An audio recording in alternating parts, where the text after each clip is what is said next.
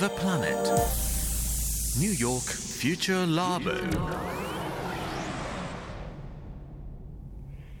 綿谷エリナのオンザプラネット。この時間はニューヨークフューチャーラボミレニアル Z 世代研究所です。Hi, my name is Kenju. Hi, my name is Tetsu. Hi, my name is Mary. Hi, my name is Mikwa. Hi, my name is Kisala, and welcome to New York Future Lab. 今夜もニューヨーク在住のジャーナリストでミレニアル世代と Z 世代評論家シェリーめぐみさんと電話がつながっています。シェリーさん。エリーさん、こんばんは。こんばんは。お元気ですか？ニューヨークはね、うん。今日も気持ちのいい夏の一日ですね。26度ぐらいかな、気温はね。すごい気持ちよさそう。こっちは結構寒い、ね。東京寒かったですよ今日は梅雨寒って感じですかね。うんそう今20度ぐらいだったのかな。そうだから私長袖の随うんあの何レインコート着ててちょうどいいぐらいでした。あ、なるほど。うん。ねまあそういうニューヨークなんだけどね、やっとみんな屋外のレストランでご飯食べていいかな、大丈夫かな？みたいな、うん。そんな雰囲気です。あーうんうん。えーはい。で、えーニューヨークフューチャーラボの方は今夜も4人の Z 世代、ミクはキサラ、ケンジュ、メアリー、そしてミレニアル世代テッツの5人でお送りします。はいこのところね、ずっとブラック・ライブスマター運動の話してきました。うんえーデモ自体は以前よりは目立たなくはなってきてますけど続いてるんですね。はいでこれまでの最高の動員が1週間に全米で2600万人。最高ですよ。っていう数字最高の見積もり。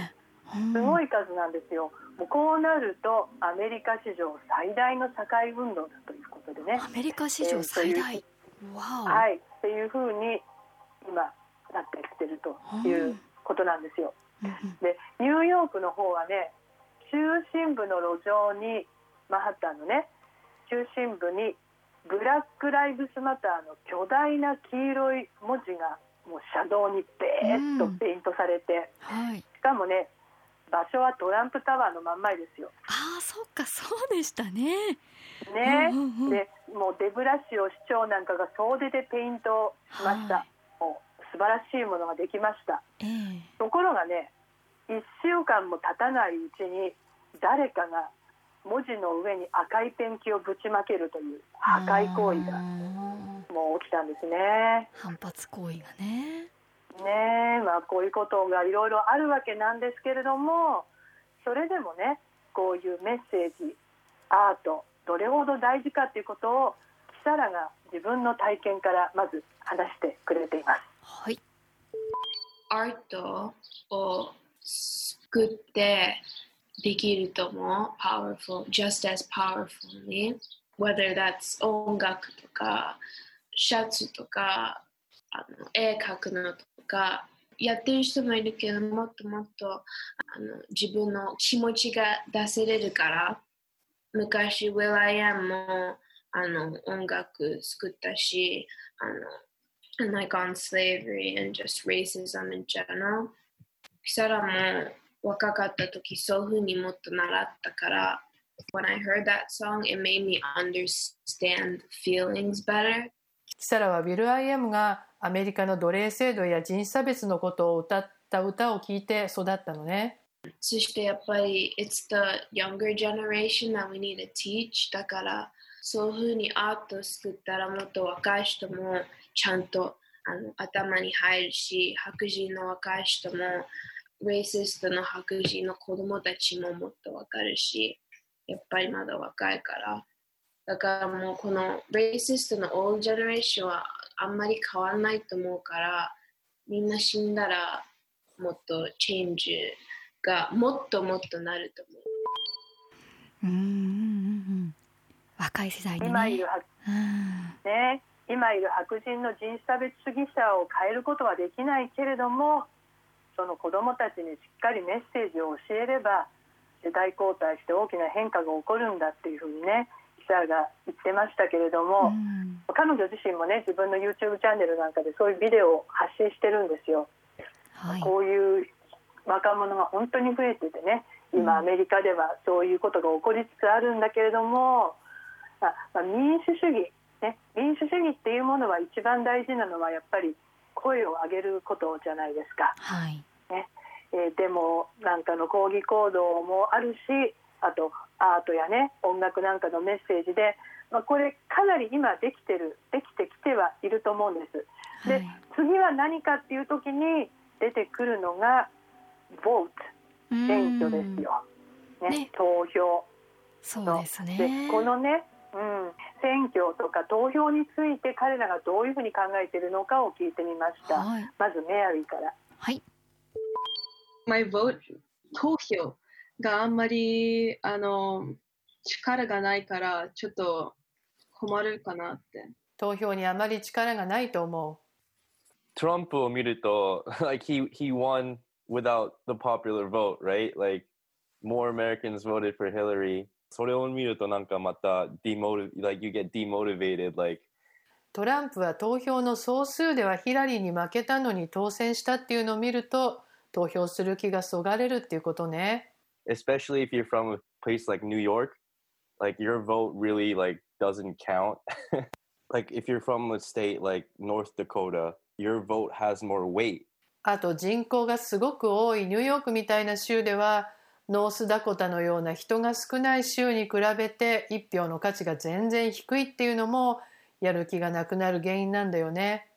投票よりお金が強い。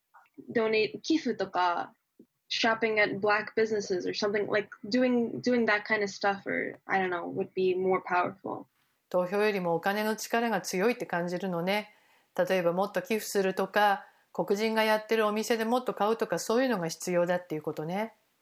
金がないから何もできないから、ヨングジェネレーションが、えっ、と、アートとかメッセージとかはいいんだけど、めもうそれ50年遅いんだと思うのね。もうメッセージはもうみんな、レイシストのものが起きてるのは、もうみんなそれは分かってるから、人種差別が行われているっていうことは過去50年間でもう十分分かったっていうことね。この新しいジェネレーションで100年も分かってる情報でなんかマイノリティのエコノミーとかをえもっと上にしないと本当の大きい変わりはできない。うんうんうんいろんな意見が出てましたけども投票が大事なのは分かってるんだけどアメリカの選挙人制度とかうんねねえ。あとんもうねあと1票の格差がもうめっちゃめちゃあるんですよ。うんうんそうですよね。はい、中あのこういうね海岸部っていうかあの大きな人が多い州でね。だそうなるともう制度自体の不信感がすごく強くなってるこの世代は。うん。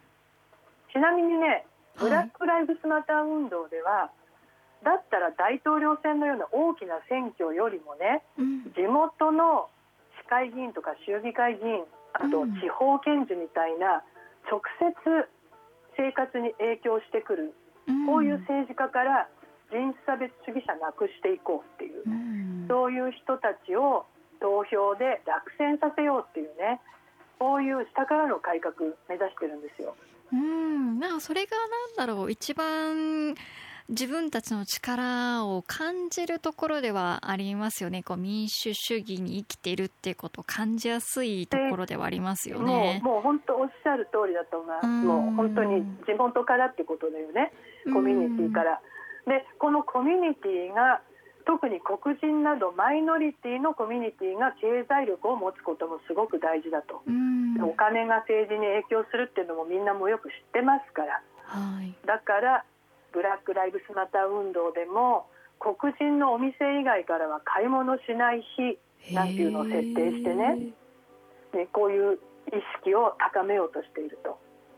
でまあ、逆に言うとね人種差別っていうのはマイノリティにパワーつまり経済力を持たせないために作られた仕組みでもあるからね。うん。だからこの世代がやるべきことはそれを覆すことなんだっていうのも、まあ、この運動の共通認識ではあるんですよね。うんまあ、でもこうね小さいことから少しずつ達成していくとやっぱり自分たちがやってることはなんかパワーがあるっていうことを感じていくのすごく大切ですよね。いやもう本当ですね。達成してそれを認めてねみんなでね行くってことがね大事だよね。でいずれにせよね11月の選挙に向けてこの動きどんどん動いていくと思いますから、ね、また機会があったらねお伝えしたいなと思っています。はい、じゃあこれもねどんどんフォローアップしていきましょう。シェリーさん今日もありがとうございました。はい、ありがとうございます。シェリーさんやラボのみんなへのメッセージや質問なんかも引き続きお待ちしております。ニューヨークフューチャーラボ次回もお楽しみに。